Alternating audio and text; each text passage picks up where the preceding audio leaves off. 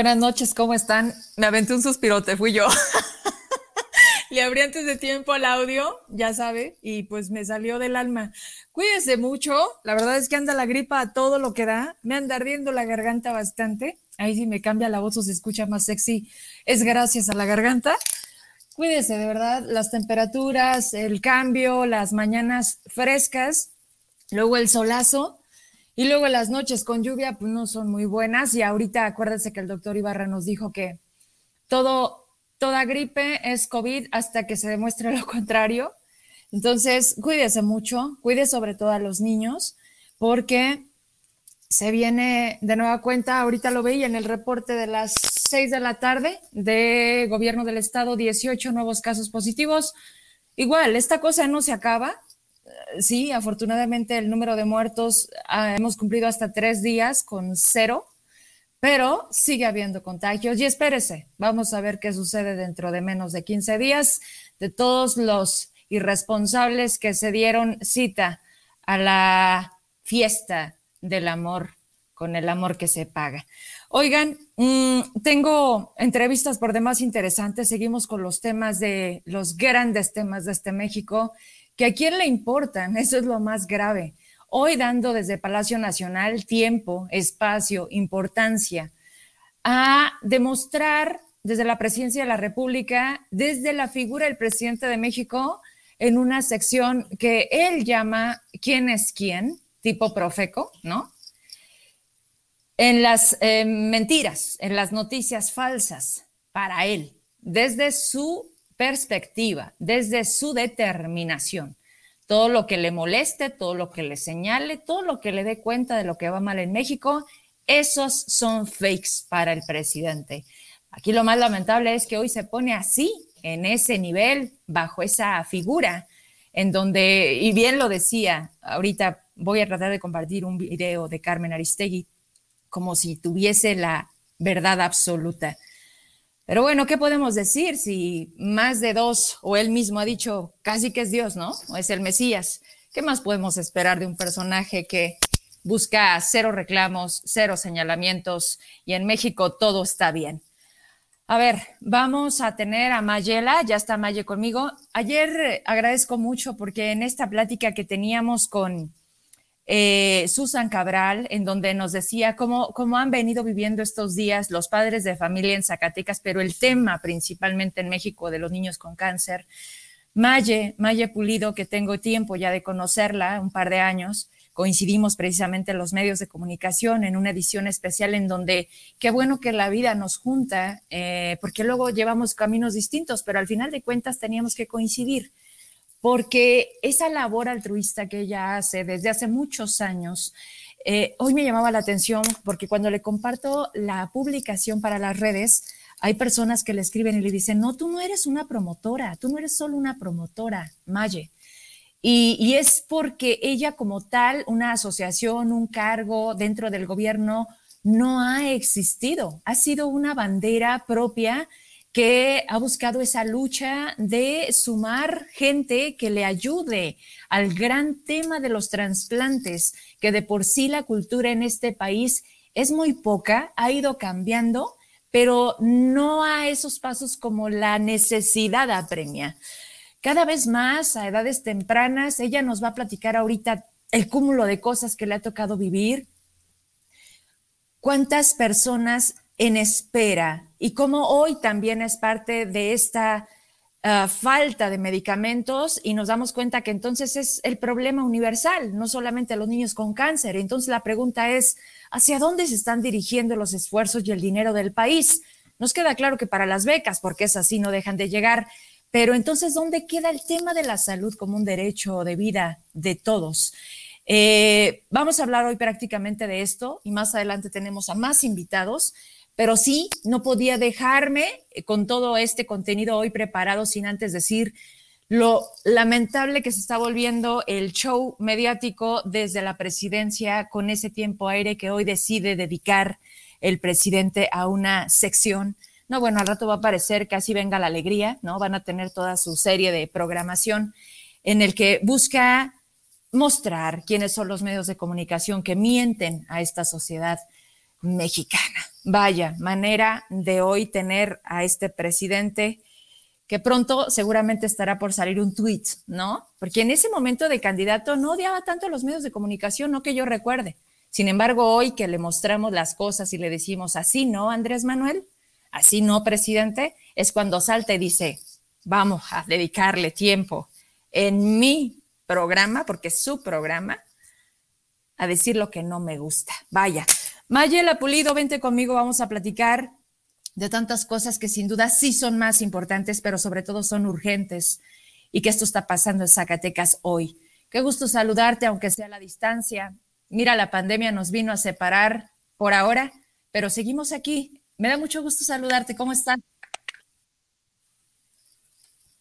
Gracias, Vero. Buenas noches. Buenas noches a tu auditorio. Y pues sí, mira, lamentablemente Ayer te escuchaba que hay mucha falta de medicamentos para los niños con cáncer. Sí, es lamentable realmente lo que está sucediendo. Nosotros aún, los pacientes trasplantados, aún no está esa falta tan notoria como la está con los niños con cáncer, que no hay nada, pero ya estamos comenzando a estar en focos rojos porque ya hay varios meses en que los pacientes trasplantados están batallando bastante para tener su medicamento completo, su tratamiento como debe de ser, pero ¿a qué me refiero a esto? A que hay un tratamiento que se le da específicamente a los pacientes para que conserven y preserven su órgano en buen estado. Y te, quiero decir que ya hay ocasiones que hemos ido al Seguro Social a recoger los medicamentos y no nos los tienen completos. El tratamiento está incompleto. Y los son medicamentos que son base para que los mm, pacientes continúen con esa calidad de vida excelente. Oye, Maya, a ver, platícame, porque tú no tienes en esto poco, tú has dedicado gran parte de tu vida a esto, por eso te decía, como tal, cuando te decía, Maya, ¿qué cargo te pongo? Más allá de los cargos, hoy nos hacen esto, ¿no? Las personas que estamos abocadas a poder poner un granito de arena a la sociedad, lo haces, lo haces en muchos medios de comunicación y creo que eso es importante porque si no me falla la memoria, Maye, no te había tenido en este espacio conmigo desde que decidí hacer la independencia de mi marca. Hoy que buscaba tu fotografía en otras promociones de publicidad, no te tenía y dije, no puede ser, ya cumplí un año y hoy estamos aquí contigo. Gracias por haberme escrito ayer porque eso provoca que hoy estemos aquí platicando. Maye, ¿Cómo, ¿Cómo, ha ido cambiando el comportamiento de eso que me dices? Hoy llegamos y los medicamentos no están completos. ¿Antes sí estaban completos? Fíjate, Vero, que casi nunca nos hacía falta. Sí, de vez en cuando no había, pero había la posibilidad de que eh, pasábamos con el administrador y él nos conseguía el medicamento dos, tres días después. Ahora ya no es así. Simplemente eh, este mes pasado de junio eh, fui por los medicamentos de mis hijos más de seis veces las seis veces me, mañana pasado el proveedor, o sea, muchas trabas, ¿sí? Eh, haz de cuenta que el medicamento se les entrega una vez por mes. Si se cumple el mes y ese medicamento no se entregó, ya a partir del siguiente mes, ya el medicamento que te tenían que haber dado en el mes de junio se pierde. Entonces yo digo, bueno, ¿qué es lo que está pasando? ¿A dónde van esos recursos? Que si a mí, por ejemplo, este mes me faltaron 12 cajas de medicamento, y hice todo lo posible por estar yendo desde el 15 de junio hasta el día 30, hasta el día de ayer, y me dijeron pues que me iban a conseguir, aunque fuera el medicamento para un tratamiento de uno de mis hijos. Si te das cuenta de que, bueno, yo en la situación que estoy, mis hijos son dos, de alguna u otra forma puedo empezarles a dar o darle a uno, eh, o sea, el tratamiento es completo, pero por ejemplo le puedo tomar medicamento a uno para completarle al otro, pero hay pacientes que desafortunadamente son ellos y no hay más medicamento, no hay más a quien pedir. Tenemos un grupo donde nos estamos los grupos de pacientes trasplantados y en lista de espera para un órgano. Entonces, hace cuenta que ahí la situación es de que mm, ¿quién, a quién le sobra una cajita de este medicamento, quién me puede donar este otro medicamento. O sea, es de la forma que hemos estado empezando a subsistir en la mañana estaba viendo las noticias en Puebla y en Puebla ya hicieron una manifestación ante el IMSS porque ellos sí ya realmente están careciendo del medicamento. Zacatecas está comenzando a tratar de darnos por pausas o por darnos medicamento a la mitad, ¿sí? Las dosis a la mitad o darnos un medicamento sí, un medicamento al próximo mes no. Y, pero entonces yo digo... Y así no es así no es, sí, porque el órgano se pierde, Verón, y perder un órgano para conseguirlo es mucho más caro, claro. Demasiado. No te puedes Yo recuerdo, yo recuerdo, Maye, e, en la oportunidad de anteriores entrevistas, cuando, cuando empecé a conocerte, cuando me empezabas a platicar cómo era todo esto. A ver, yo creo que el, gran tema es dimensionar de qué estamos hablando. Creo que mientras no entendamos, poco vamos a poder ser sensibles ante tantas cosas que hoy estamos viendo aquí encima.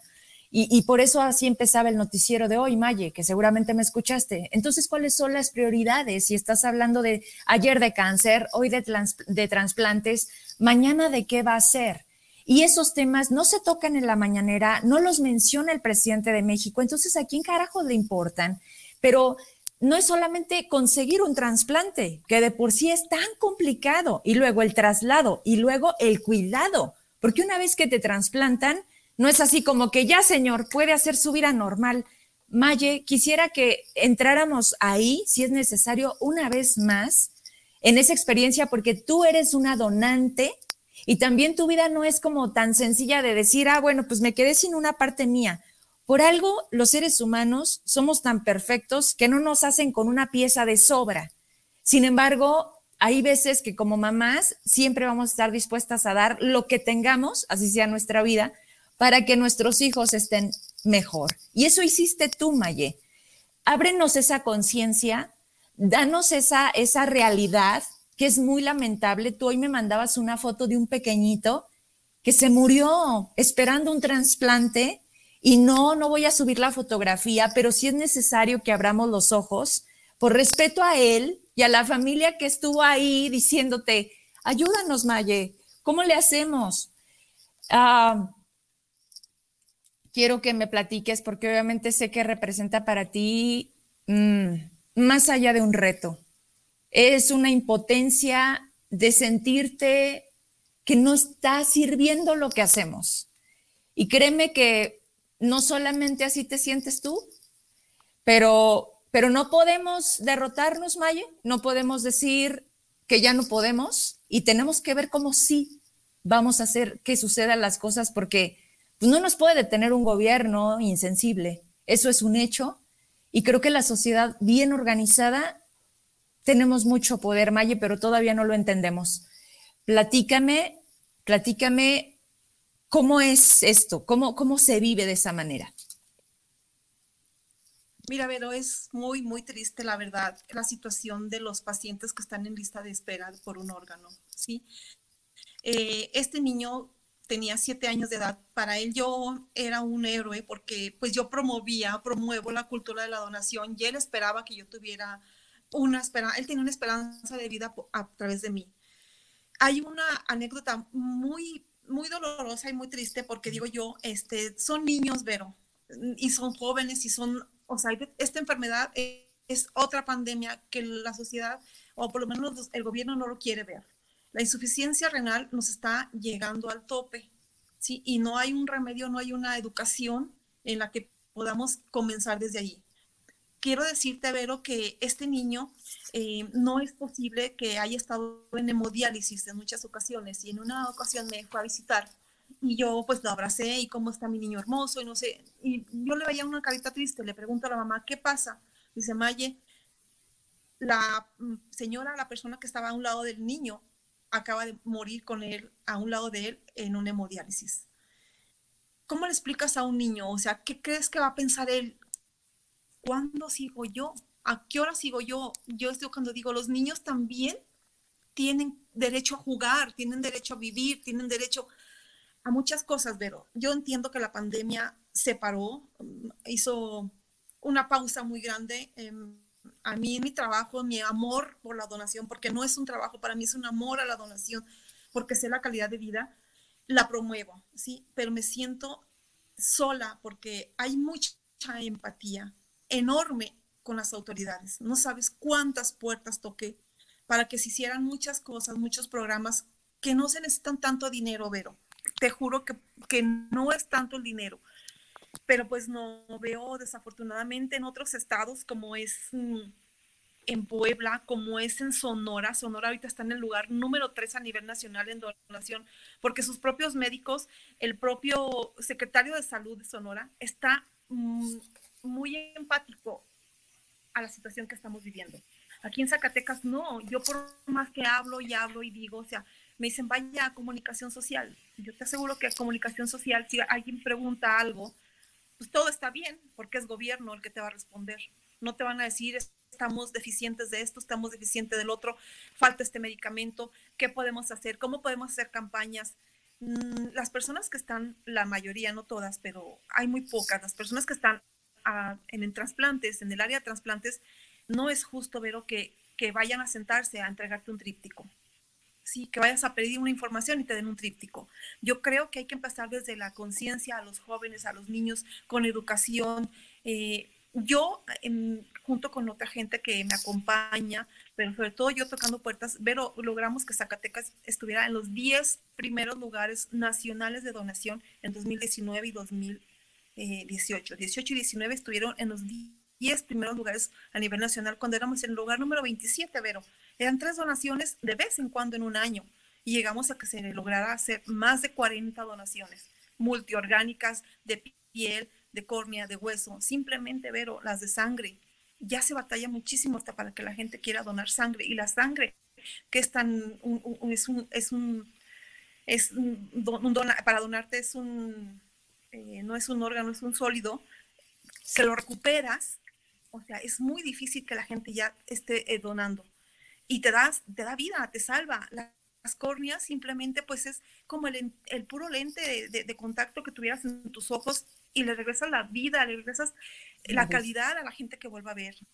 Imagínate desconectar a un niño de una máquina, a un joven de otra máquina, donando tus riñones cuando ya no los necesites. Yo quisiera que la gente fuera más empática y la gente, te lo juro, Vero, te lo juro que sí lo es las autoridades son las que de pronto nos ponen muchas barreras. ¿Y por qué te digo? Porque te digo esto porque Zacatecas haya llegado a tan altos niveles de donación, que hayan venido helicópteros.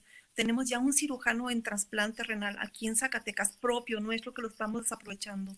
Tú no sabes la calidad de humano que es y lo profesional que es el doctor Néstor Lechuga. Es un cirujano que lo tenemos ya en el sector salud y se está desaprovechando, pero simplemente porque las autoridades pues no hacen mucho caso, mucha conciencia a la situación que estamos viviendo. Vamos a agarrar porque acabas de decir cosas eh, sin duda que deberemos de volver a traer aquí en, esta atención. Trasplantes eh, y también esta insuficiencia renal, ¿qué lo causa? ¿Cómo, ¿Cómo, la sociedad puede entender qué debemos de cuidar más o qué, qué debemos de poner atención? Pues y si tú quieres desde ahora, nunca es tarde, pero ¿qué causa la insuficiencia renal? La insuficiencia renal causa muchas cosas. Eh, mira, es causada por la hipertensión, por la mala alimentación, por la obesidad. La, eh, insuficiencia renal la causa este, los malos hábitos de los mexicanos por nuestra comida tan condimentada y tan grasosa que es, que nos lleva obviamente a una obesidad, obviamente a, un aumento de presión. ¿sí?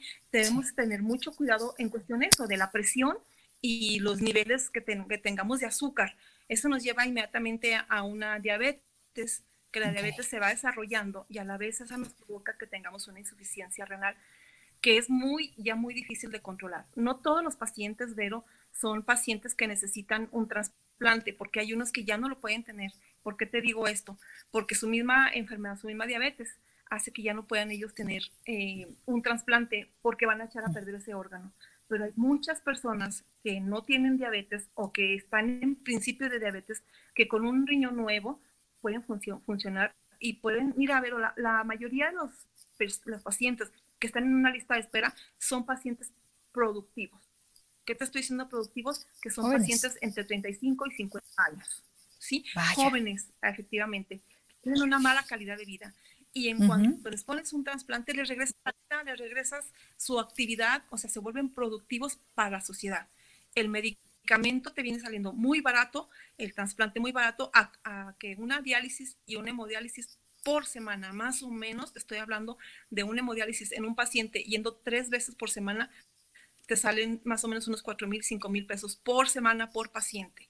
Mientras que un trasplante no, pero, o sea, te vuelve a la vida productiva que también viene otra etapa, Maye. No quiere entender.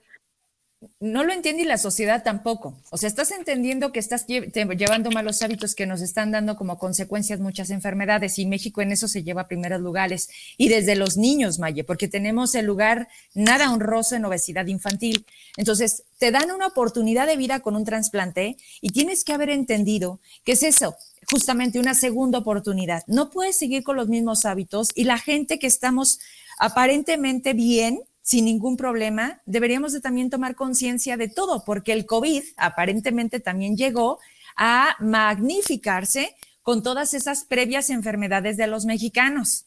Pero hoy, hoy nos ha desatado en una sorpresa negativa de darnos cuenta que están muriendo jóvenes de COVID, jóvenes deportistas, que entonces no era un tema tanto de hábitos alimenticios, sino de todo. Y es ahí donde, donde parece que no entendemos. Tú me hablas de un lugar dentro de los 10 a nivel nacional en los años 2019-2018. Actualmente, ¿cómo estamos? Muy mal, pero esto decayó por, eh, por completo. Eh, no ha habido ninguna donación. Este, me, me, da mucha tristeza decirlo porque la verdad me ha costado mucho trabajo y mucho esfuerzo, eh, pero sobre todo siento que me, me desmorona, que mi está construido se viene bajo falta de mucha formulación. Este, muy, muy, muy Zacatecas es un estado con plata realmente eh, son donantes. Fresnillo fue de los primeros lugares eh, a nivel en todo el estado que, que, fue muy donante. Fue, fue un, donde llegaban helicópteros y de pronto la gente tenía miedo y pensaba que era, no sé, que pues bueno, la situación como está ahorita en Fresnillo, ¿verdad?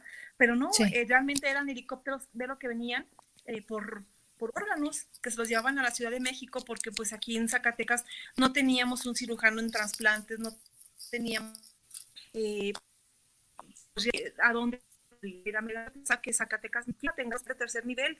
Creo que lo merecemos, pero creo que ya estamos en condiciones de tener un hospital donde ya no tengan los pacientes que estar saliendo de la ciudad como a Torreón, el Seguro Social los manda a Torreón, como, o sea, que nos ven, se les va a escuchar un poquito mal, pero pues es un estado donde ya, ya, ya tenemos forma de tener nuestro propio hospital de tercer nivel, donde los pacientes sea, mira, te voy a decir, hay gente que me busca por social preguntarme a mí, darte toda esa información la deben de obtener y hacer una campaña grande en el estado porque tenemos un departamento en trasplante Sí, entonces. Maye, el problema es que creo están únicamente un folletito. E, exacto, ah, nos está empezando a fallar un poquito el internet, este, te me vas de repente y está muy importante lo que me estás diciendo. Mira, vamos a hacer una cosa, creo que no nos podemos quedar y siempre te lo he dicho como con una entrevista y, y ya. Creo que en ese punto donde te quedaste, algo debemos de retomar.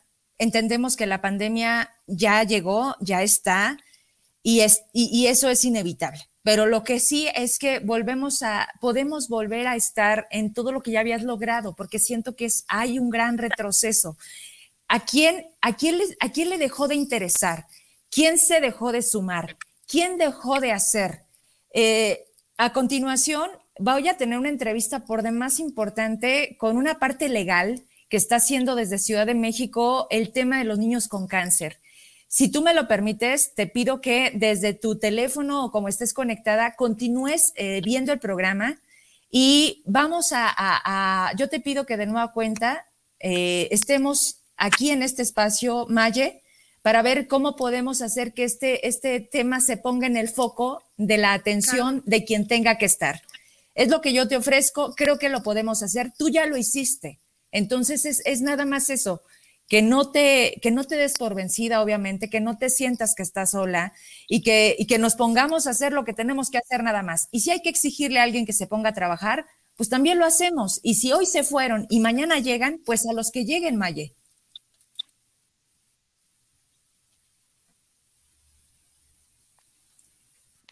Claro que sí, pero estoy a la orden. Cuando tú me digas, podemos este, ampliar y explicarte las situaciones bien y para continuar con este programa que yo estoy segura que vamos a volver a, esos primeros lugares como ya lo hemos estado. Claro que sí. Te agradezco mucho. Ahorita checamos, te digo, porque te empecé a perder. Entonces, te escucho un poquito cortada, pero terminando el programa, espero este, me puedas tomar una llamada y vamos a ver cómo le damos para que esto sea más que la entrevista. Vamos a ver cómo podemos hacer en este espacio una constante de ese llamado, primero a la cultura de la donación y segundo, a que todas esas puertas que estaban abiertas continúen abiertas, porque no podemos permitir que Zacatecas pierda lo que ya se había hecho. O sea, si la gente ya estaba encontrando el sentido de, si yo ya no estoy aquí, poder dar vida a alguien más, no podemos retroceder, Maye. Por ahora te agradezco mucho, mucho que te hayas conectado ayer para que eso haya hecho que hoy estemos aquí platicando de nuevo tuyo.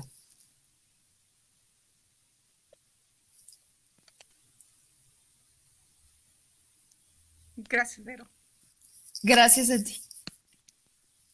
Muchas gracias, Vero. Al contrario, gracias a tu auditorio y estoy a la orden cuando...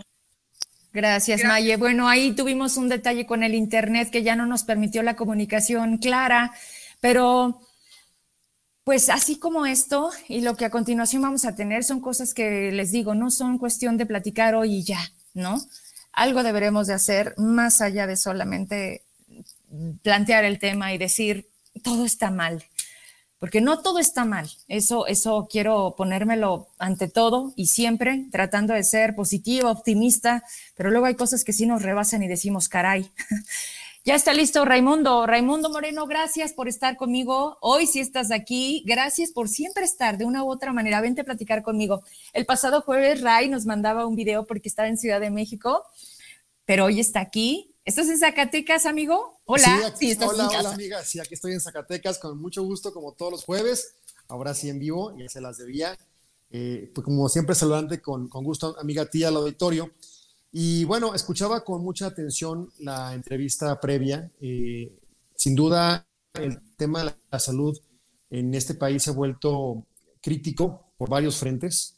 Eh, primero, pues, ser un llamado, como lo comentaba la compañera Mayela, a esta cultura de la donación. Ojalá que volvamos a ser empáticos o comencemos a hacerlo y entendamos que la vida también, eh, aun cuando, cuando nos deja, pues puede significar eh, un cambio radical, una esperanza para muchas personas. Entonces, pues dejar por ahí ese mensaje muy importante.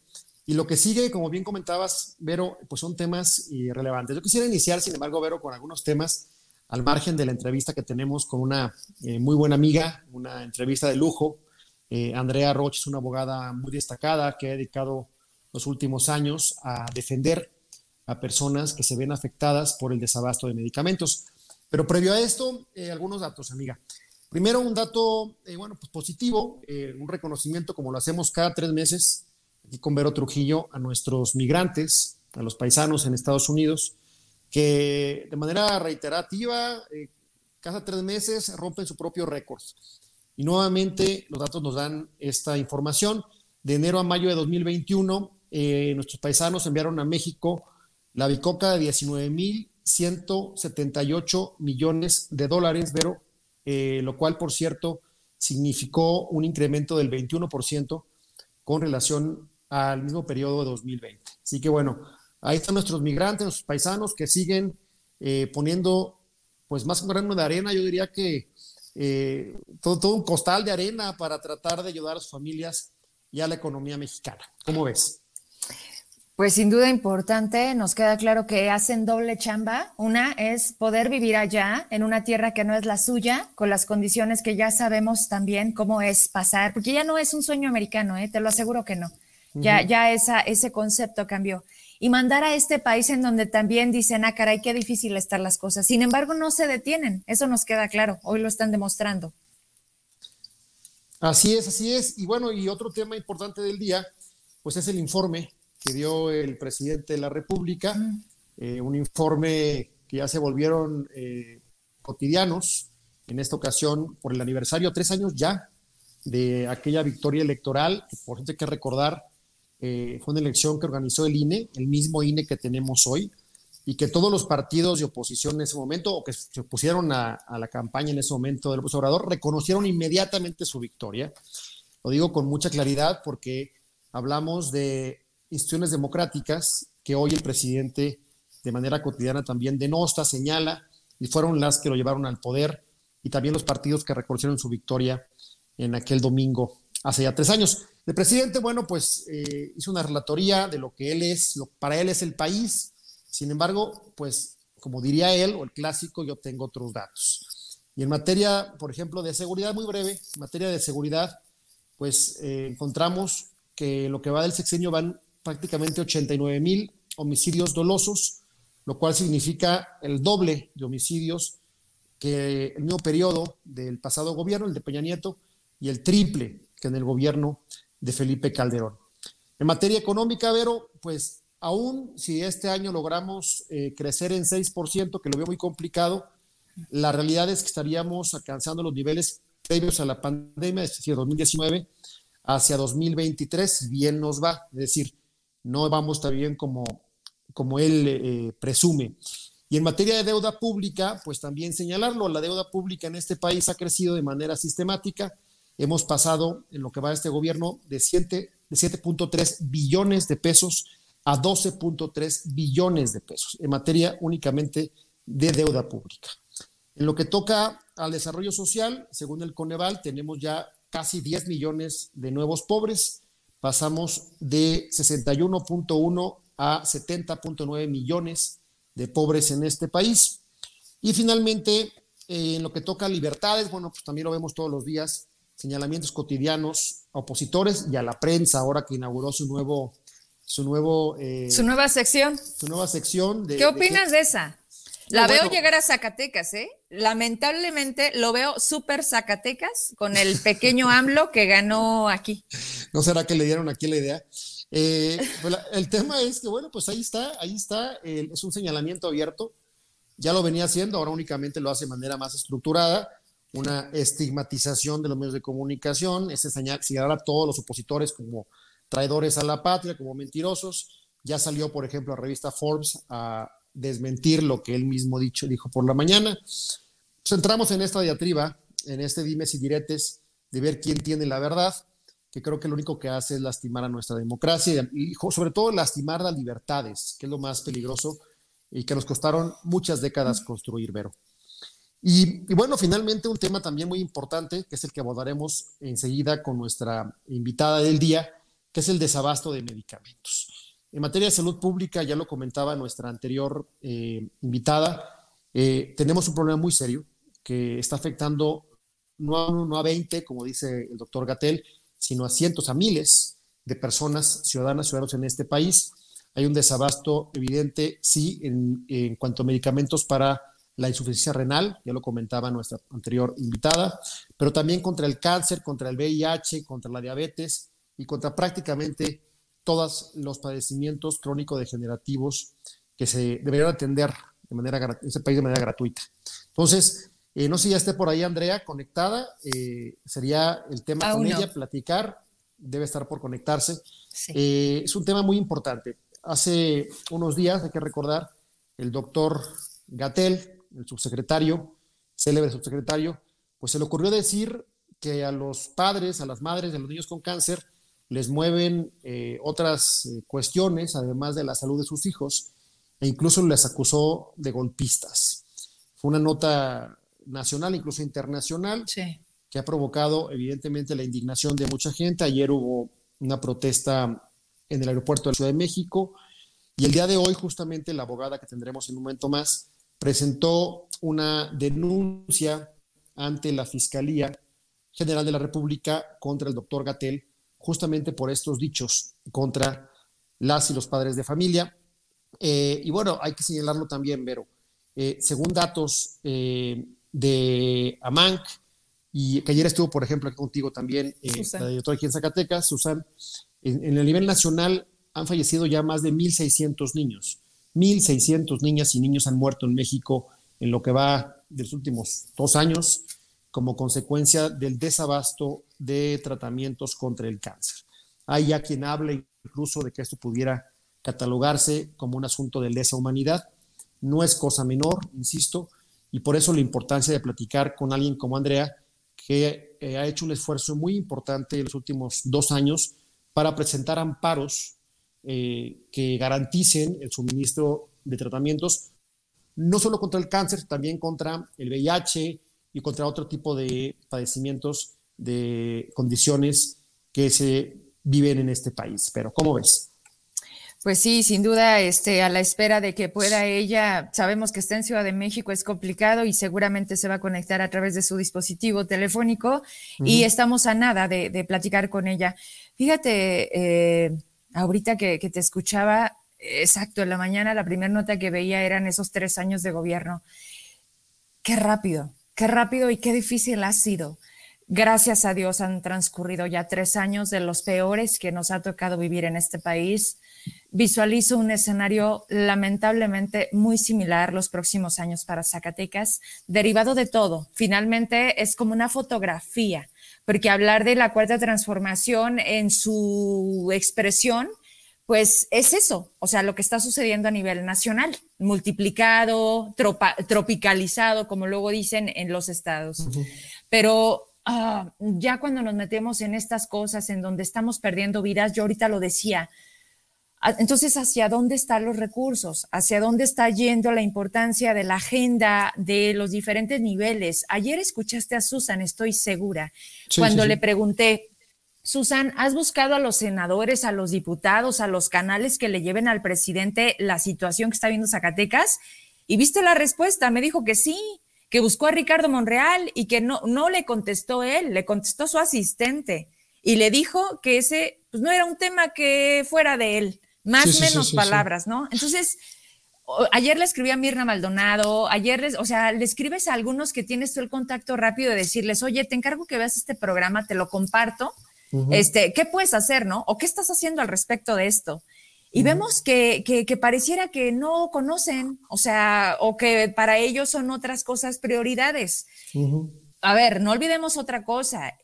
Giovanna Bañuelos en algún momento también cometió un enorme error al tomar la tribuna y referirse también a los papás de niños con cáncer como un tema de oposición. y cuando vino a Zacatecas, que le dije, perdóname, pero ese tema es inevitable preguntártelo, ¿en qué pensabas cuando manejaste esa postura? Y me dice, ver, es que tú no sabes, los de Acción Nacional, y entonces dices, a ver, espérame, o sea, no le pongas colores al cáncer, no le pongas partidos a perder, carajo, porque entonces estamos mal. Y ayer Fernández Noroña en el Senado, cuando dice en contra de esa propuesta carroñera, hipócrita de la derecha, dices, wait, o sea, ¿para dónde pues? O sea, ¿cómo se llama esta, esta, esta, este teatro? ¿Cómo se llama este circo que está, que está alrededor nuestro? Ellos son los representantes, Raimundo. Sí, no, y tienen una responsabilidad constitucional, para eso fueron electas y electos. A mí me sorprende que para algunos temas sí tienen eh, atribuciones, tienen interés e inciden y se meten. En el caso de, eh, del senador Narro, por ejemplo, Noroña, bueno, pues han hecho muchas cosas que no tienen que ver necesariamente con su labor legislativa. Sin embargo, cuando tratan, eh, trata de temas que tienen que ver con la salud, con la vida de niñas y de niños mexicanos, ahí sí es un tema de derecha y es un tema de golpistas. A mí me preocupa mucho este discurso, que porque no lo considero un asunto eh, anecdótico, una ocurrencia del doctor Gatel. ¿no? Es una línea discursiva muy clara de parte del gobierno que viene desde el presidente de la República, en donde cualquiera que alce la voz, que diga, señor presidente, esto no está bien, o por aquí hay que corregir, ah, bueno, automático eres un golpista, eres un traidor, eres de derecha, eres un conservador, bueno, te vuelves eh, eh, objeto de toda esta clase de, de, comentarios y adjetivos que usa el presidente de la República. De linchamiento. De linchamiento, claro. ¿Y qué preocupa? Bueno, primero, pues como comentaba, el tema de libertades. Eh, claramente, este nuevo eh, episodio de las mañaneras sobre quién dice, quién no dice la verdad, de acuerdo a quién, de acuerdo al presidente y a su equipo, pues es una forma de censura, Vero. A, su verdad. O sea, imagínate, todo lo que dice Vero Trujillo es únicamente lo válido. Tú no, y tú tampoco, y tú menos. Ese, ese, ese comportamiento desde el presidente, como figura del presidente, es es inaceptable, no encuentro otra palabra. Hablamos otra vez de polarización, él está otra vez incentivando esta polarización, pero más aún, si lo dijera Raimundo Moreno, Ver Trujillo, bueno, somos ciudadanos de a pie y nos ven quien nos ven y nos quiere quien nos quiere. Pero el presidente de la República es el jefe del Estado mexicano. Si él dice que Leo Zuckerman es un traidor a la patria, o que Vero Trujillo es una conservadora que no merece estar en los medios, eso puede tener consecuencias de cualquier índole, incluso que pueden poner en riesgo la, seguridad pública, la seguridad de las personas. Entonces, no es un asunto menor, esta clase de estigmatización no es menor. El presidente no puede actuar como cualquier ciudadano de a pie, que es el jefe del Estado, y sus dichos tienen consecuencias mucho mayores que las que pueden tener lo que digas tú o lo que diga yo. Y bueno, insisto, ahí están los datos. 1.600, más de 1.600 niñas y niños que pudieran hoy estar vivas y vivos, Vero, si hubieran tenido el acceso al tratamiento contra el cáncer que este gobierno les negó por omisiones. El pretexto este de que la corrupción y que tuvieron que cambiar la forma de compra, bueno, qué bueno que lo cambiaron, eso es asunto suyo. Pero una cosa es cambiar el método de compra y otra, otra es, es no hacerlo. Claro, es, es no hacerlo. Tú ayer sacabas un tweet que siempre eres tan atinado, estaba en el programa cuando me lo mandas y digo, claro, esto es ahorita, porque siempre hay un tuit para López Obrador, porque pareciera que se traga siempre lo que escribe, porque ¿quién era entonces? ¿Quién, quién, quién es el presidente? O sea, es, es la verdad, no, no, entiendo esta parte de que tenía todas las soluciones, que gobernar era sencillo, que el problema de México lo tenía en las manos, que, porque espérame, todos los que llegan a gobernar saben perfectamente cómo está el país. No puedes llegar a decir, que, eran los de antes, ¿no? Y que ahora busca revocación de mandato y que ahora quieres justicia para los anteriores, pero no para ti. Bueno, pero, que la pero la corrupción de las medicinas, para que ya no falten y para que sean gratuitas cuando yo llegue. Ya tiene tres años, o sea, tampoco es un discurso de espérame poquito, voy llegando. Tiene la mitad de la administración y vamos cada vez peor. Sí, completamente de acuerdo contigo, insisto, eh, por algo son electos, ¿no? Ahí, en este esto democrático, la gente se vale que vote de forma, de forma de castigo hacia un gobierno que no cumplió, pues para hacer un cambio con la expectativa de que ese gobierno resuelva lo que el anterior no hizo, no resuelve, no resuelve, no pudo resolver. El problema aquí es que llevamos tres años con ese discurso de que el pasado estuvo peor, me heredaron un país hecho pedazos y en consecuencia yo no puedo hacer nada. Entonces, bueno, ¿Para qué lo elegimos? ¿Para resolver problemas o para administrar las miserias, para administrar los fracasos, para administrar lo que ya estaba mal? La realidad es que en el caso particular del desabasto de medicamentos, el tema se ha, eh, ya me casi bandera que está porque está a punto de conectarse. Eh, el tema ha venido increchento. En el caso, por ejemplo, de tratamientos antirretrovirales para el VIH, te lo puedo decir con toda claridad, porque va a haber una protesta en los próximos días de organizaciones en la Ciudad de México que atienden a las personas que viven con VIH. Eh, ha habido un problema muy serio, no se compraron los medicamentos a tiempo por tercer año consecutivo y nuevamente por tres años consecutivos tenemos a una cantidad enorme de gente, mil de personas, que no tienen su tratamiento, lo cual puede devenir en SIDA. Eso cuesta vidas. En el caso del cáncer es lo mismo, en el caso de la diabetes es lo mismo, en el caso de tratamientos renales es lo mismo. Y es un tema particular el de la salud, porque como bien comentabas, aquel tuit de 2015 pues era muy claro. Él decía que en el momento que llegara a la presidencia, todo el mundo tendríamos acceso a un sistema de salud universal, gratuito y de calidad.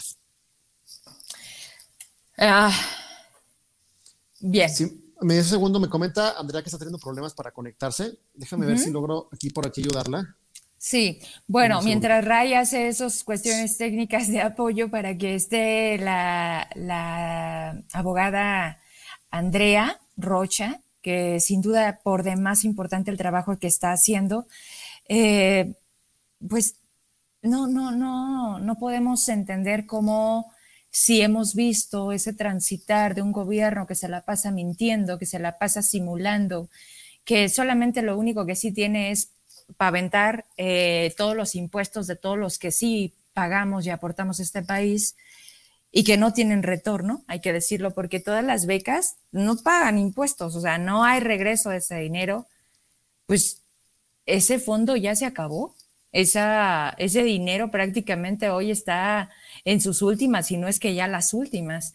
Y ahí donde también dicen que, que, que, los empresarios, que los constructores, que a todos los que también el presidente ha demeritado su presencia en la economía de este país, eh, es la verdad ahí cuando dices, bueno, y entonces, ¿qué es lo que mueve a la gente? ¿Qué es lo que sigue manteniendo la idea de que hay una transformación? Cuando platicábamos con Gustavo Jasso el pasado viernes, que se multiplicó muchísimo ese programa, seguramente por el tema que él traía. A ver, es que es tan absurdo querer hacer una consulta a lo evidente, aparte una consulta costosa. 500 mil pesos, ¿no? 500, una cosa así, o millones. Sí, no, 500 millones de pesos. llevada como un proceso electoral ante el INE, en donde le vas a preguntar a la gente si quieres o no que, que metan a la cárcel a los expresidentes que han robado este país. Caray, para eso se necesita una consulta ante lo evidente. Pues eso es lo que nos tiene hoy bajo esta, eh, esta gobernabilidad. O sea, hoy gracias a todo eso, a todos los malos gobiernos anteriores, llámese del PAN, llámese del PRI, llámense de todos, son los que hicieron que llegara, que llegara Andrés Manuel. Y entonces, ¿cómo es posible que todavía a eso, como a las cosas del aeropuerto, que también no se me olvide ese comentario que si estás conectado, Gerardo, lo hacías también ese viernes, ¿a quién le estás haciendo la consulta? ¿Ya están? ¿A quién le estás preguntando si quieren que el aeropuerto sea en Santa Lucía o el anterior proyecto? A gente que ni siquiera usa un avión, o sea, esas cosas incongruentes solamente pasan en México. Y ahí es a donde se le mete esa lana de una consulta popular, por favor. O sea, pregúntale a 10 y es una muestra representativa de que por supuesto metan a la cárcel a todos los que se han servido de México. No necesitamos gastar 500 millones de pesos para decir, sí, la ciudadanía por mayoría dice que van todos al bote. Y no nada más gobernador, no nada más presidentes, deberían de meter a gobernadores. Y también deberían de ser Ahí en la fotito, Andrés Manuel, aunque vaya en sus tres años de gobierno, que ha dejado mucho que desear con todo su gentío que también se ha servido de esta nación. Porque en propia pandemia han hecho negocios, porque se fue Irmerendira. O el hijo de Bartlett, ¿no? Con los ventiladores que en su primer momento eran tan indispensables y los tuvo que vender al triple, pues por la necesidad y la premura, ¿no? No se vale. Ya está conmigo Raimundo, de nueva cuenta, ya está también con nosotros Andrea Rocha. Vénganse, vamos a platicar vamos a aprovechar de su presencia con otra cosa que no es menos importante. ¿Me escuchan? ¿Cómo están? Hola, Vero, muchas gracias por invitarme a tu programa, Ray. De verdad, muchísimas gracias. A ti, Andrea, por conectarte, darnos ese espacio. Raimundo ya daba un poco de cuenta, pero si, si te parece, Ray, vamos a presentarla como se merece para que vuelva, para que no solamente una vez se conecte Andrea aquí con nosotros. Adelante, Ray. Claro, claro, Vero. Bueno, primero agradecerte, eh, Andrea. Andrea es una gran amiga, hay que decirlo. Además, estudiamos casi juntos ahí en el TEC de Monterrey. Eh, actualmente es abogada, es una abogada muy comprometida eh, con las causas sociales. Eh, lleva ya varios años presentando amparos, hay que decirlo de forma gratuita, no cobra un peso por ello, eh, a fin de defender, de garantizar el derecho a la salud pues, de cientos de personas. Lo ha hecho para atender el desabasto de antirretrovirales, que son medicamentos contra el, contra el VIH. Lo ha hecho contra el cáncer y actualmente, bueno, es abogada de casi 300 familias que están hoy por hoy eh, siendo lastimadas, laceradas por el evidente desabasto de medicamentos contra el cáncer en todo el país. Hoy, eh, Andrea nos contará con mayor detenimiento, presentó eh, justamente una denuncia ante la Fiscalía General de la República contra el subsecretario de Salud, el doctor Gatel, el célebre doctor Gatel, por los dichos de hace unos días en donde de manera muy irresponsable acusaba a los padres y madres de familia de ser golpistas, cuando lo único que buscan es, evidentemente, la salud de sus hijas y sus hijos. Esto en un contexto, insisto, Vero, hay que recordar, en un país en donde más de 1.600 niñas y niños han fallecido por la falta de tratamientos contra el cáncer. Así que, de entrada, Andrea, agradecerte nuevamente que nos cuentes eh, cómo van las cosas en materia jurídica, eh, de cómo te fue en la fiscalía con esta denuncia contra el doctor Gatel. Así es, efectivamente. Eh, el día de hoy presentamos una denuncia ante la Fiscalía General de la República en contra del subsecretario Hugo López Gatel, esto derivado de las declaraciones que dio en contra de los padres y de las madres de niñas y niños con cáncer. Quiero mencionar que los delitos eh, por los que nosotros presentamos la denuncia es por el delito de genocidio. Eh, quiero ser muy enfática, ya que eh, se puede configurar esto, eh, este delito cuando atente contra la vida de las personas.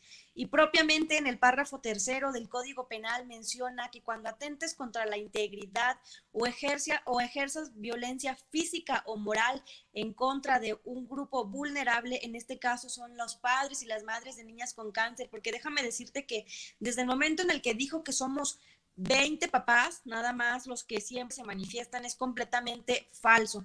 Y esto sí quisiera ser muy enfática porque platicaba yo con los más 220 papás que están amparados y con los 100 papás que se van a amparar en el estado de Jalisco. Y de verdad, en serio, que es un tema que se te parte el corazón porque las madres empezaron a llorar y mencionaban que si no vienen a manifestarse a la Ciudad de México es porque obviamente los viáticos son muy caros y prefieren utilizar ese dinero en la compra de quimioterapias. El señor Pablo es un papá que tiene que trabajar tú doble turno para poder comprar las quimioterapias de, sus de su pequeña hija. Entonces, las declaraciones eh, de esta persona, que para mí es un miserable, como lo he dicho públicamente, no se merece otra palabra, porque realmente como funcionario no está haciendo su trabajo. Yo creo que él como subsecretario sabe perfectamente bien que en el país hay más de 20 mil niñas y niños con cáncer que dependen de sus quimioterapias en todo el país. Igual otro delito que estamos mencionando en la denuncia es el delito de discriminación, ya que menciona que cuando a una persona se le niega algún servicio, en este caso el tema de salud, eh, se configura este delito. Quiero, quiero ser muy enfática porque las niñas y los niños con cáncer de este país tienen derecho a la salud. Y también algo que mencionaba, derivado de su actuar, él al ser un funcionario público, ya que, como ustedes saben, está contratado por ley y por contrato, eh, él es garante en, todo este tema. Es decir, em, en la misma página de la Secretaría eh, de Salud menciona las funciones que tiene el subsecretario y una de las funciones que él tiene como tal es garantizar la, la, distribución de los medicamentos oncológicos, así como hacer una planeación a nivel nacional para que estos lleguen a todos los hospitales del país. Entonces, derivado de esto, pues es evidente que se configura la em, omisión por comisión en su actuar, ¿no? Eh, en estos dos delitos que hemos mencionado. Vaya, creo que más claro no nos puede quedar el hecho de lo que acaba de decir Andrea. Andrea, Tú, tú tienes mucho tiempo haciendo esto, escucho que cada vez se suman más en esa búsqueda de ser representados, porque la gente también luego no sabe qué hacer, no sabe con quién acudir. Me imagino que a esta entrevista y a la oportunidad de que se pase la voz, porque esto sucede hoy en las redes de comunicación, que es esta en donde estamos saliendo. Tienes papás de Zacatecas, ¿Cómo pueden también ellos mismos? Te lo digo porque ayer tuvimos aquí a la presidenta de una asociación que se llama MANC, que seguramente ubicas perfecto porque tiene varias eh, presencia en la República. Sí, sí, sí. Ella, ella nos decía de 79 niños que en este momento está atendiendo y que, bueno, ya buscó todas las vías. Eh, por una carta haciéndose a través de México. O sea, no hay intención de ponerle señal a este tema. O sea, el gobierno federal no le interesa y todavía peor a la figura de Hugo López Gatel, que nos queda claro que menos, aunque ahí esté estipulado que a él le corresponde la planeación de algo que no saben, porque déjame te digo otra cosa que todavía es más lamentable, Andrea, el INSABI. ¿Quién sabe del INSABI? O sea, antes de la pandemia se cambia este rollo de seguro popular, de gastos catastróficos y demás, hoy se va a llamar INSABI. Al frente, un arqueólogo con cero perfil al frente de la dependencia. Y luego, sin, eh, ¿cómo se le llama? Sin orden. O sea, no, tenía las funciones, no, hay claridad en el INSABI. el INSABI actualmente carece de reglas de operación. Fíjate que en, en, un debate que tuve con un diputado de Morena desde que se creó el INSABI, decía que las iban a legislar hasta diciembre. Entonces yo le mencionaba, entonces diputado, usted me está queriendo decir que en todo este lapso de tiempo los papás llegan a las clínicas y les cobran 40 mil pesos, 50 mil pesos, simplemente porque a ustedes les da flojera legislar las reglas de operación. O sea, mejor que acepten que el Seguro Popular efectivamente tenía deficiencias, pero corriges esas deficiencias y no creas algo de la nada. Claro. Raimundo. Pues entramos, ¿no, Vero? Entramos nuevamente en, este, en esta política del gobierno de la 4T, de destruirlo todo, de acabar con todo, eh, de comenzar de cero y muchas veces sin contar con los instrumentos jurídicos, la curva de aprendizaje, el expertise para poder dar resultados. Desafortunadamente, cuando hablamos de economía, cuando hablamos de otro tipo de elementos, bueno, pues, pues, claro que afecta a la calidad de la gente, pero aquí estamos hablando de vidas humanas. Estamos hablando, insisto, de 1.600 niñas y niños que han muerto, que hoy pudieran estar vivas y vivos si hubieran recibido su tratamiento, pero no solamente el tema del cáncer. ¿eh? Ya comentaba ya la anterior invitada, tenemos problemas muy serios de desabasto de tratamientos contra la insuficiencia renal, contra el VIH, contra la diabetes, en general, eh, todos los padecimientos crónico-degenerativos hoy no están siendo atendidos como debiera por la Autoridad Sanitaria Nacional, lo cual evidentemente atenta contra el derecho humano a la salud que consagra nuestra Constitución. Andrea, yo quisiera hacerte una pregunta. Eh, llevas ya años trabajando en esto. Estuvo aquí en Zacatecas, de hecho, Vero, te comento, hace ya dos años. De hecho, la acompañé a presentar dos amparos, justamente uno eh, para una persona con cáncer y otra eh, para apoyar a un joven con VIH, aquí zacatecanos ambos, que no estaban recibiendo sus tratamientos. Al momento, el día de hoy, Andrea, ¿cuántos amparos has presentado tú como Andrea o como el movimiento que, que encabezas, que representas a nivel nacional? Digo, para dejarlo muy claro en tu experiencia personal y desmentir con tus datos ese dicho de Gatel de que son solamente 20 personas las que están dando guerra bajo una premisa golpista y de opositora. de, opositora de derecha y tratar de, de darle, generarle inestabilidad al gobierno de la República. Pues mira, en todo el país hemos presentado amparos en favor de las niñas y los niños con cáncer. Eh, somos ya 220 eh, familias, porque pues al final son, son todas las familias, porque las familias son también las que están atentas desde sus pequeños.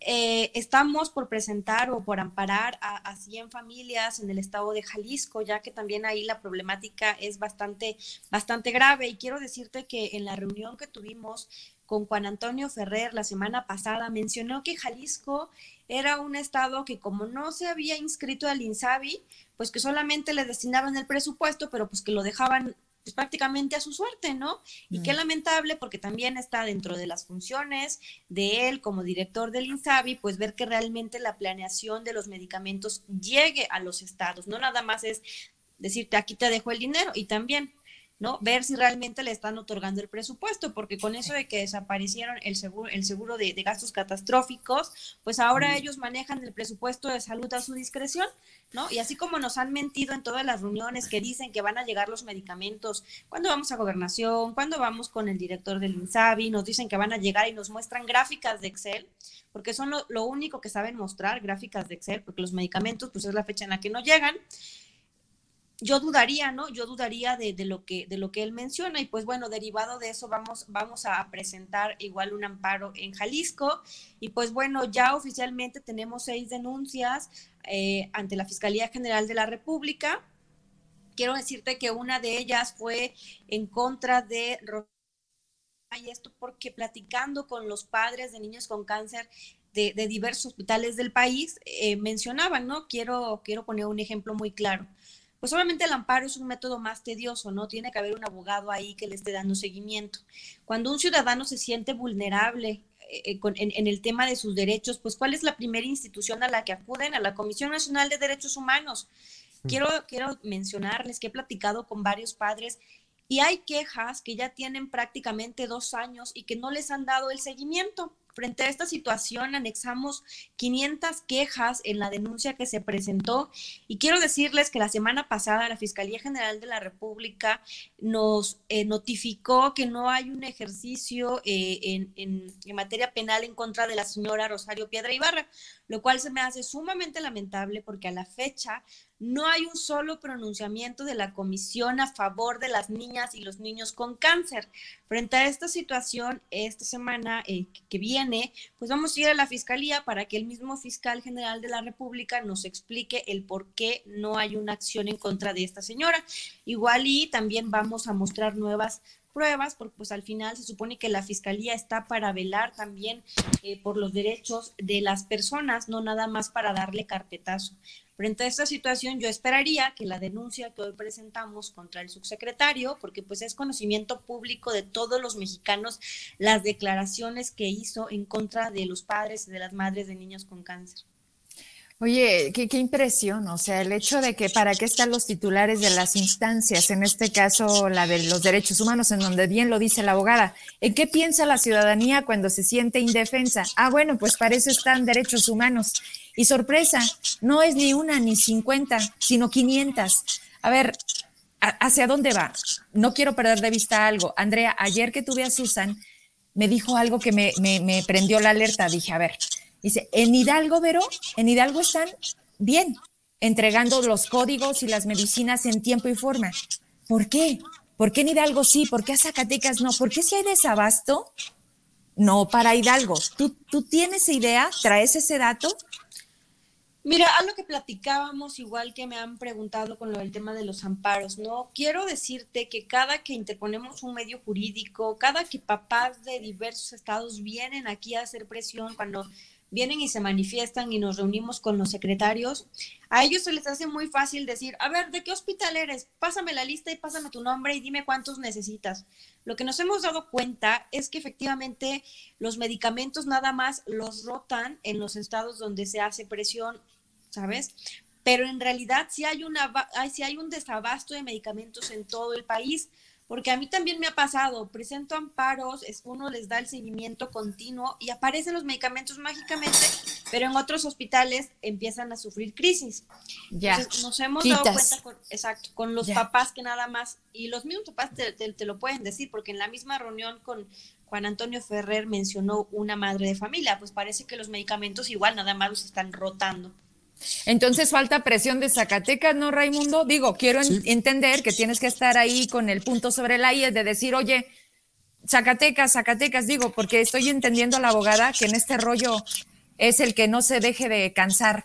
Otra cosa, cuando tú hablas, perdón, cuando tú hablas de, litigios, cuando tú hablas de amparos, pues no es una cuestión inmediata, como bien lo dices, es, es a veces hasta pensar en tiempo.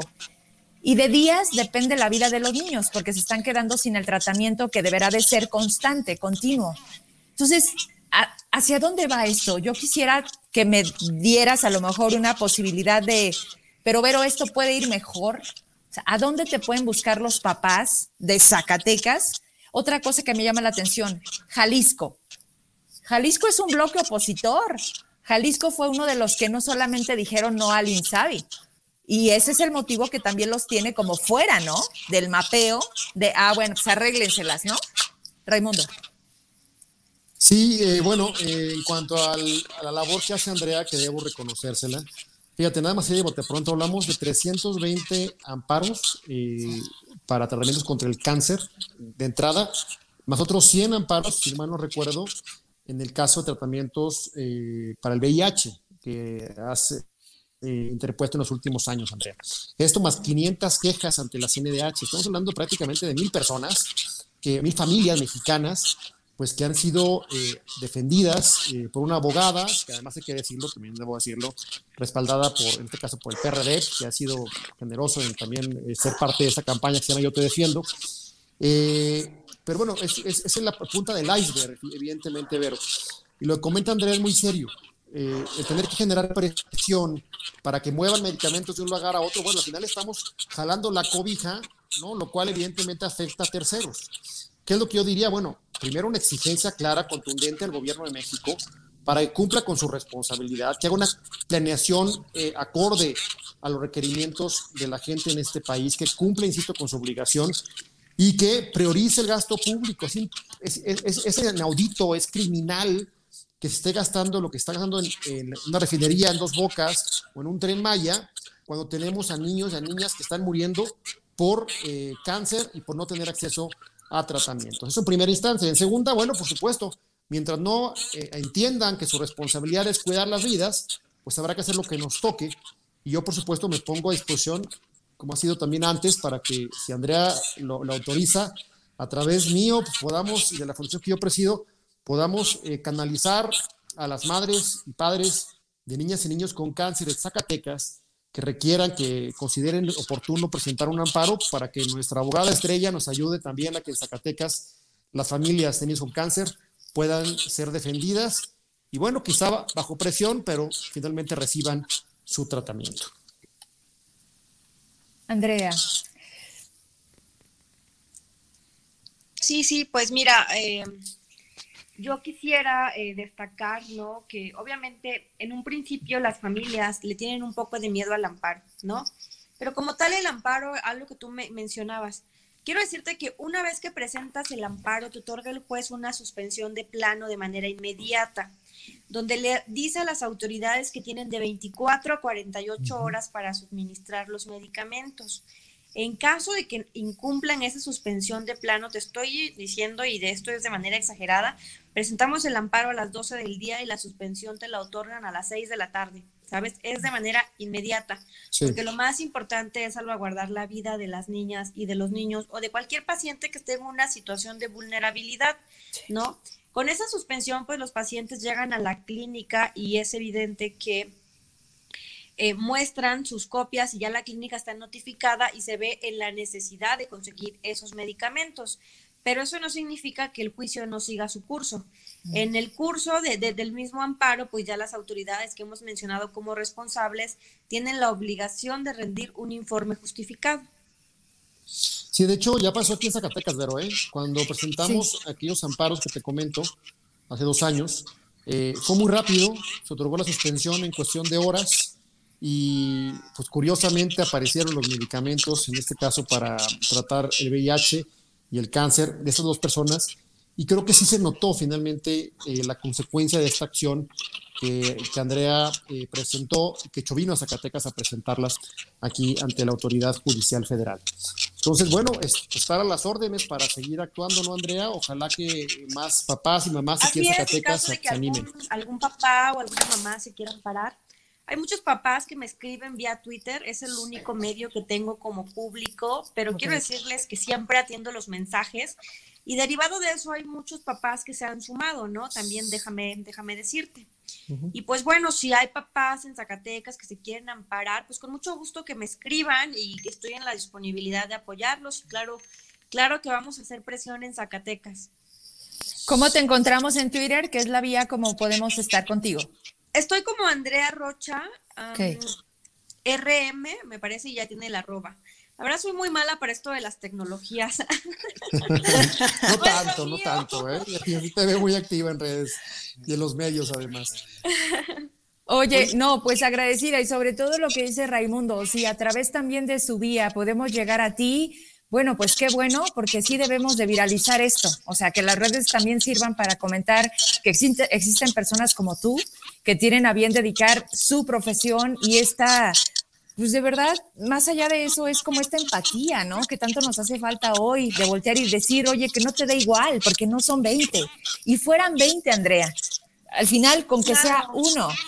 y me molesta mucho el hecho de que siempre sea así o sea, presionas, hay reacción. Tomas el bulevar, te pagan el bono. Caray, ¿por qué tienen que suceder las cosas así en México?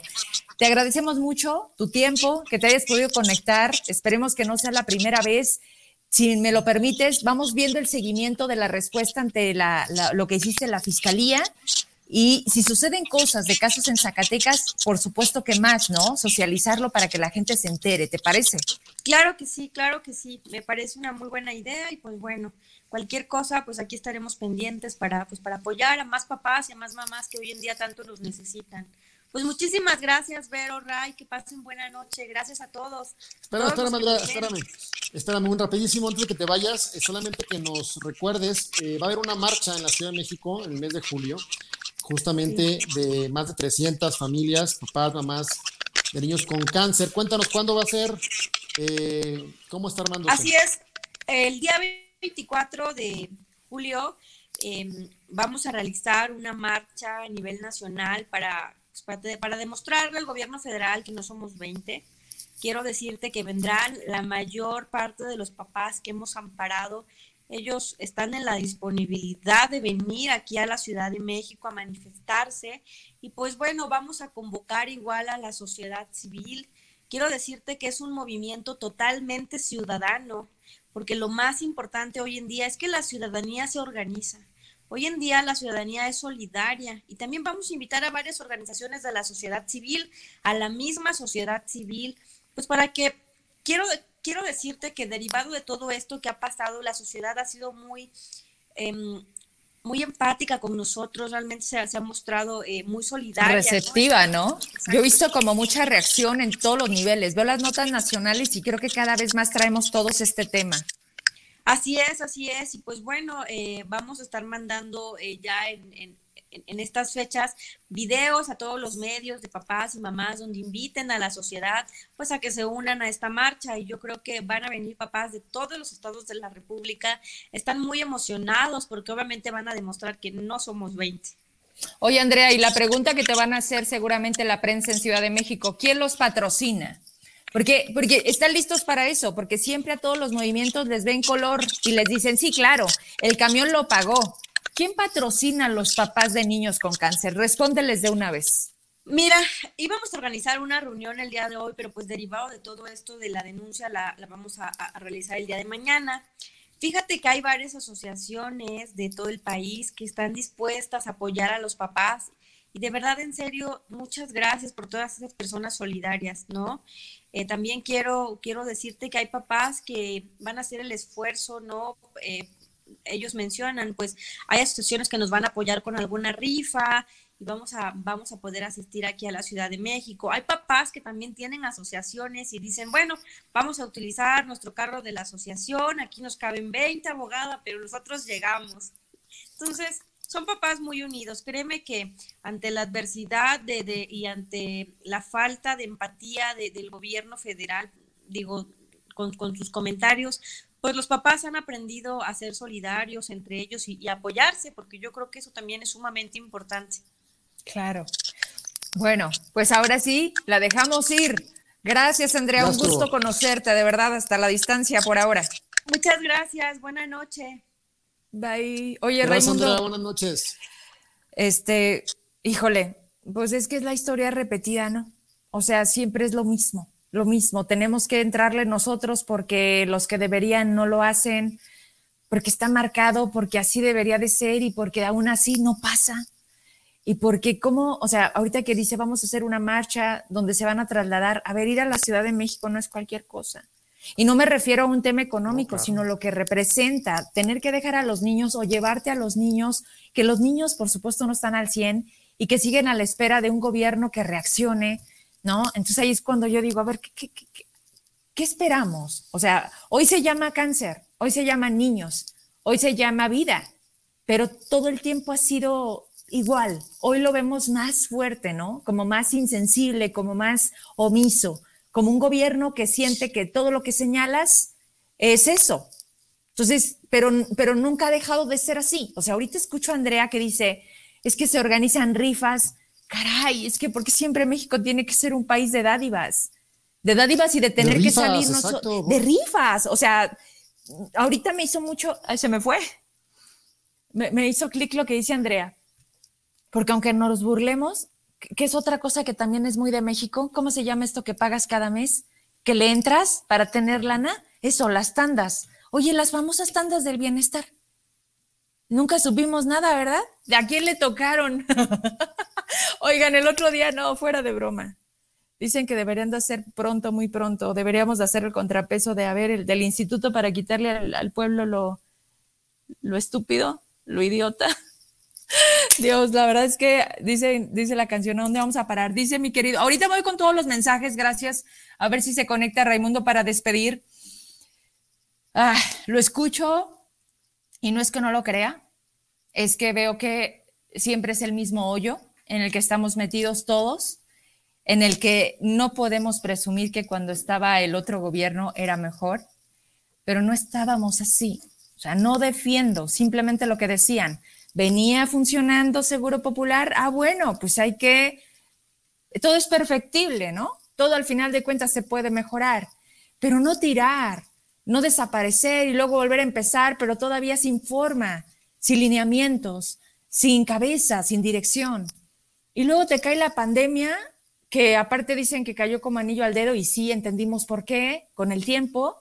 Y luego la vacuna y politizar también el tema de la vacuna. En fin, ha sido como una cascada de negativas eh, impresionante, pero sí, yo sí veo eso de este México, que siempre vemos cómo entrarle, cómo salir del problema, pero seguimos ahí, en esa insistencia, en esa parte del gobierno que actúa como si el problema no existiera o simplemente va pasando el tiempo y cuando lleguen otros o eso de llegar a presionar para que te hagan caso, pues no se ha quedado claro, ¿no?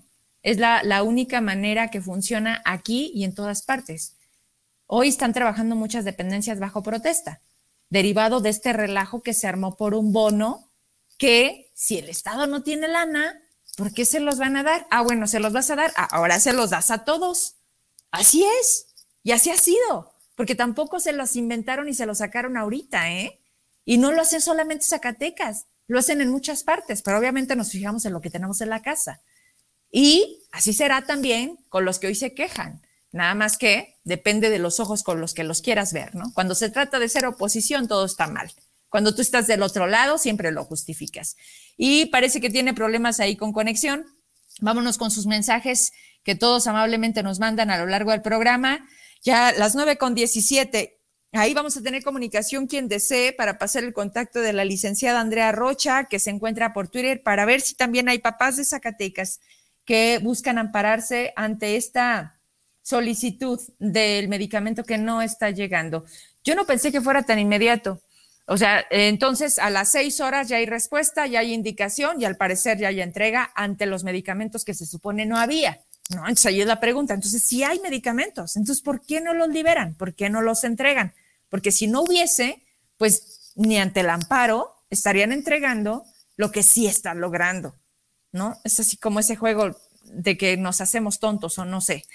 Katrina, la peor pandemia que ha dañado a México son sus gobernantes insensibles y egoístas. Ellos solo se ocupan de enriquecerse y seguir en el poder. Angélica García, Zacatecas tiene una ley de voluntad anticipada que otorga que desde el marco legal se pueda decidir qué deseas donar al final de la vida. Este gobierno no se ha interesado en promoverlo ni los cuidados paliativos que urgen. Oye, todavía, bueno, hace mucho que no sacamos licencia de conducir, pero la licencia viene, ¿no? Ahí en un apartado, desea donar sus órganos, en la licencia de conducir por cualquier situación, ante cualquier incidente, ahí ya dejas tú también plasmado una decisión eh, de una forma en la que pueda saber alguien si tú en vida deseas donar algún órgano que le permita a otra persona poder vivir. Facundo Álvarez, saludos, Vero Raimundo. Leti, el tema de los medicamentos para los niños con cáncer es una falta de empatía por parte de las autoridades. María de Los Ángeles, buenas noches. Angélica, autoridades federales insensibles e irresponsables dicen que había corrupción con esos medicamentos, pero yo no veo a nadie en la cárcel por esos supuestos fraudes y sí he visto pacientes que se complican y se mueren. ¿Y qué pasa con los que agarran? Pues son testigos protegidos, ¿no? Y entonces al final pues nada, los consiente el gobierno a esos que se supone que no les iban a permitir, que iban a acabar con la impunidad, que iban a hacer cero corrupción y que a todos los que habían sido parte de los gobiernos anteriores iban a ir a la cárcel, no que iban a barrer las escaleras. Y vemos que no están barriendo absolutamente nada. Alicia Romero, como siempre, felicidades. Solo mejor adelante siempre, Vero. Gracias. Como siempre, adelante. Si el tema era la corrupción, deberían tener proveedores que dieran ese servicio. Leo Liris, buenas noches. Lo que es muy probable que pase en un futuro no muy lejano, que López Gatel sea un candidato para cualquier cargo. Clarísimo, ¿eh? Ni siquiera lo duden. Esto para premiar su estupidez. ¿Qué no es así la política? ¿Qué no llegan esos? ¿Qué no llegan los más? ¿Ustedes lo están diciendo? lo repito, lo dice Leo Liris se premia la estupidez y la insensibilidad. Y también pareciera que es el premio a ver a quién es el más ratero, ¿no? Eso también funciona, eso también les da cargos. Uh, Lian Matilda, el doctor Escobar. Ay, doctor Escobar, has de estar cruzando los días en tu calendario para dejar este gobierno, ¿verdad? Porque, porque qué incómodo ha de ser, sobre todo cuando no te dejan trabajar cuando no se respetan los lineamientos, cuando no se respetan los eventos porque, porque no nos importa y porque no lo pasamos por el arco del triunfo y hágale como quieran. Qué difícil, pero ya pronto usted quedará liberado y ojalá que regrese a donde realmente lo dejen trabajar, que es a lo suyo, no en el gobierno del Estado. Saludos, doctor Escobar, Elena Guevara, gracias. Ángeles Guilén, Martín Mauricio, Carlos Aldeco, Rodríguez Adri, Marisela Rivapalacio, al compadre hasta Aguascalientes, Miguel Ángel Godínez Santillón, saludos, gracias por vernos. Ahí saludos también a Ara. Heraclio Castillo, es que los niños con cáncer no votan. Hijo de su madre. Dice, si votaran, serían prioritarios. Tienes tanta razón. Y ahorita me acordé de algo. Mañana nos vamos a juntar esa bolita que no es para robar. Así decían cuando estábamos chavitos. No, esa bola es para robar. Mañana nos vamos a juntar Lucy Medina, Norma Galarza, desde donde está, porque anda medio pocha, este, Heraclio, Gabo, Gabriel este, Contreras, todos traemos diversos temas de la agenda que ha surgido esta semana, muchos temas, pero mañana vamos a cerrar bien la semana con ustedes y con ellos, que hacen posible también estar en este espacio. Muchas gracias, Heraclio, siempre. Eh, y María, Mariela Alba. ¿Tenemos mensajes allá? Para despedirme con eso. Y listo, ya nos vamos. Ok. No. Ah. Mi productor le digo, tenemos más azucaritas. Y entonces digo, bueno, pues échamelos. Y me dice, no, ok. Gracias, gracias. Dice que feliz cumpleaños al productor desde los amigos de Ciudad de México, porque sí, sí, él es de por allá. Felicidades, Emma Enríquez. Eh, no te preocupes, me dice Ray, que se le acabó la pila, la pila del celular. No te preocupes, muchas gracias. Lo importante ya quedó aquí. Gracias a ustedes, que descansen. Mañana nos vemos, vamos a cerrar la semana. ¡Ah! Por cierto, feliz inicio de mes. Julio primero, aquí seguimos. Hay que ser agradecidos. Mañana ya, dos.